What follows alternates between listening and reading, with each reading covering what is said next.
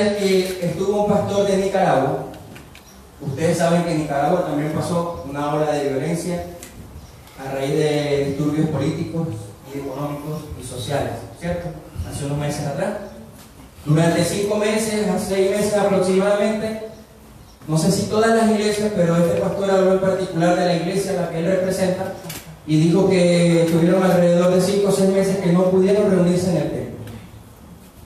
Pero él, él adoraba a Dios, daba la gloria a Dios, porque años antes, no sé, ocho, diez años antes, él había recibido instrucción de parte del Señor. Cuando un hombre habla de parte de Dios y dice, Señor me movió, me ayudó, o me ayudó. Eso debe ser lo más, una de las cosas más. Eh, me movió a que trabajáramos con la iglesia en casa. Usted lo puede llamar célula, en Venezuela le decimos PGA, acá le decimos IDC. Al fin y al cabo es una iglesia en casa. ¿Ok? Como usted lo quiera llamar. Lo es que ellos comenzaron desde hace bastante tiempo atrás a fortalecer el trabajo de las iglesias en casa, de los grupos pequeños. Y él dice, a manera de testimonio, que pasar por esta ola de violencia acabó con muchas iglesias que no atendieron el llamado de Dios a multiplicarse en grupos pequeños. Sin embargo, no solamente la iglesia que él representa se mantuvo durante este tiempo, sino que después que pasó la ola de violencia, la iglesia dio un proceso de crecimiento acelerado. Amén. Eso es, él, él decía, le hicieron la pregunta, ¿estaba la iglesia de Nicaragua preparada para estas circunstancias? Y él habló desde el punto de vista personal. Nuestra iglesia estaba preparada porque escuchamos la voz de Dios y atendimos. Amén. Le preguntaron a un pastor chileno, no a la persona que le estoy comentando que también es pastor, un pastor en ejercicio. ¿Está la iglesia chilena preparada para esta situación que estamos viviendo actualmente y para trascender a lo que está ocurriendo? Yo no puedo hablar muy a ciencia cierta de cómo es el modelo de la iglesia chilena, pero sí estoy convencido de que la iglesia metodista libre, al menos en Venezuela, de donde yo vengo, influye a la participación y a la formación de grupos pequeños. Y uno de los pilares, que es la formación de liderazgo, es para permitir que este modelo de iglesia se continúe multiplicando. ¿Ok?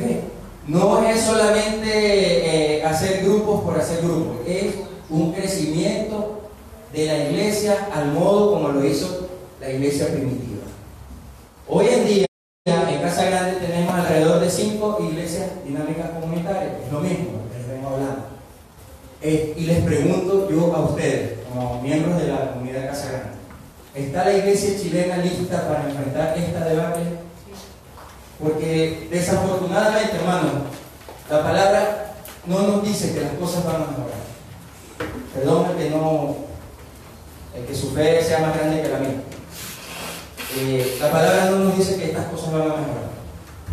Al contrario, los estados van a seguir siendo impregnados con ideologías satánicas de este mundo. Y a través de los estados principalmente se van a instaurar políticas que van a intentar sacar a la gente de una dirección que los lleve hacia el No vamos a detallar cuáles son los mecanismos específicos. Ya nosotros sabemos, hemos visto muchos aquí. Eso no es el tema. El tema es que nosotros, Casa Grande, como parte de la iglesia chilena, no sé si todas las demás están alineadas, pero estamos en ese sentido de fortalecer a las iglesias en casa. Y nos podemos preguntar ahora, ¿estamos listos para darle a Chile lo que va a necesitar de aquí a algún tiempo cuando se empiecen a cerrar iglesias?